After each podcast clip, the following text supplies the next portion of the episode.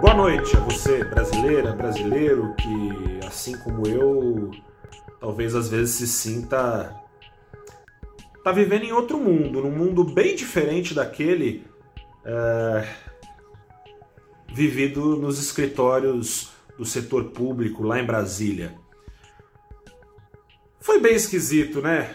Se você não acompanhou, eu vou te contar o discurso hoje do presidente do Banco Central, Roberto Campos Neto, um discurso que o seu bolso aí do outro lado, o meu pelo menos, quando vou no mercado, imagino que o seu também, é, deve discordar.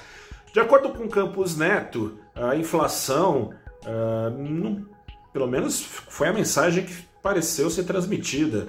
A inflação não exige uma alta maior do que de um ponto nos juros na semana que vem. Tem decisão do Copom na próxima quarta-feira, dia quarta-feira da semana que vem, dia 22, o mercado diante das evidências, diante de projeções para 2022 que não pararam de subir, projeções para inflação uh, não pararam de subir, mesmo com uma Selic já a 5,25, mesmo com a promessa de alta de um ponto na próxima semana, mesmo com a promessa de Selic só parando de subir, ainda que prejudique o crescimento, quando domar a inflação, mesmo com essas promessas, as projeções para o ano que vem não pararam de subir. O mercado então vinha esperando que o Banco Central endurecesse ainda mais o discurso e não fosse leniente com a inflação, o discurso e a prática, subindo então os juros na próxima semana em mais de um ponto.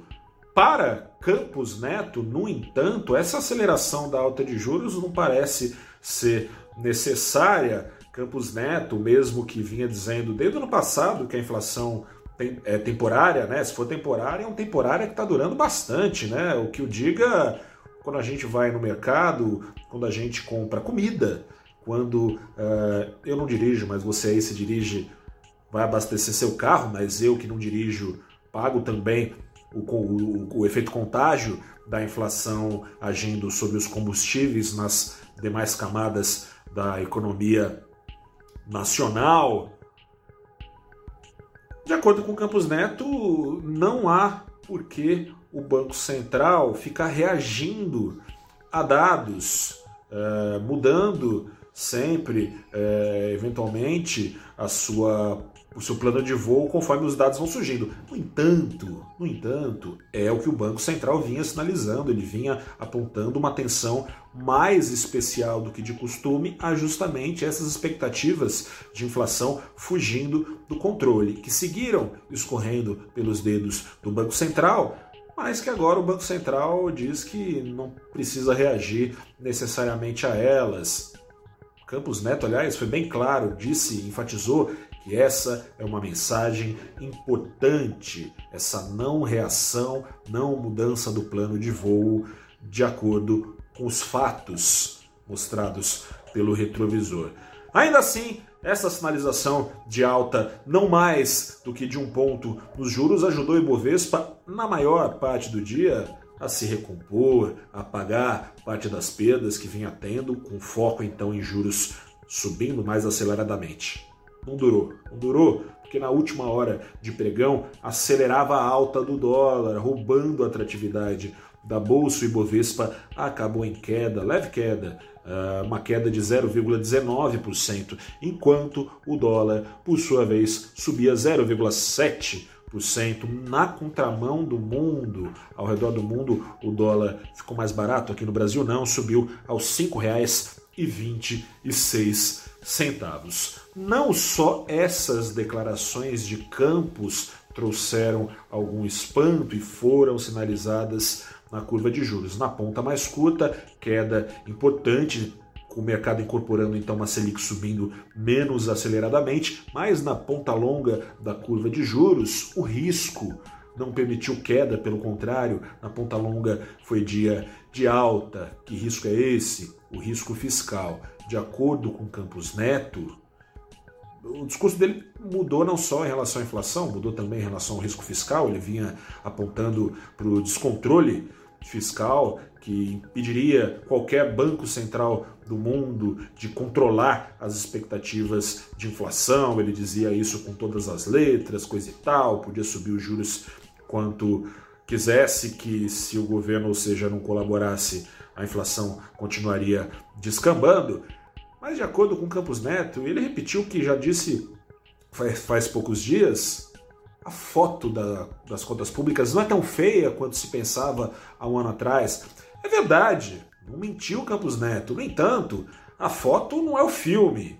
E o filme prometido para o futuro é perigoso. E essa foto de uma das contas públicas não tão mal assim é assim por causa de uma inflação mais alta, inflação que Campos Neto prometeu temporária lá atrás, se mostrou nada temporária e segue atormentando as famílias brasileiras. O crescimento das receitas em termos nominais, ou seja, considerado uma alta de 10% de inflação, é violento.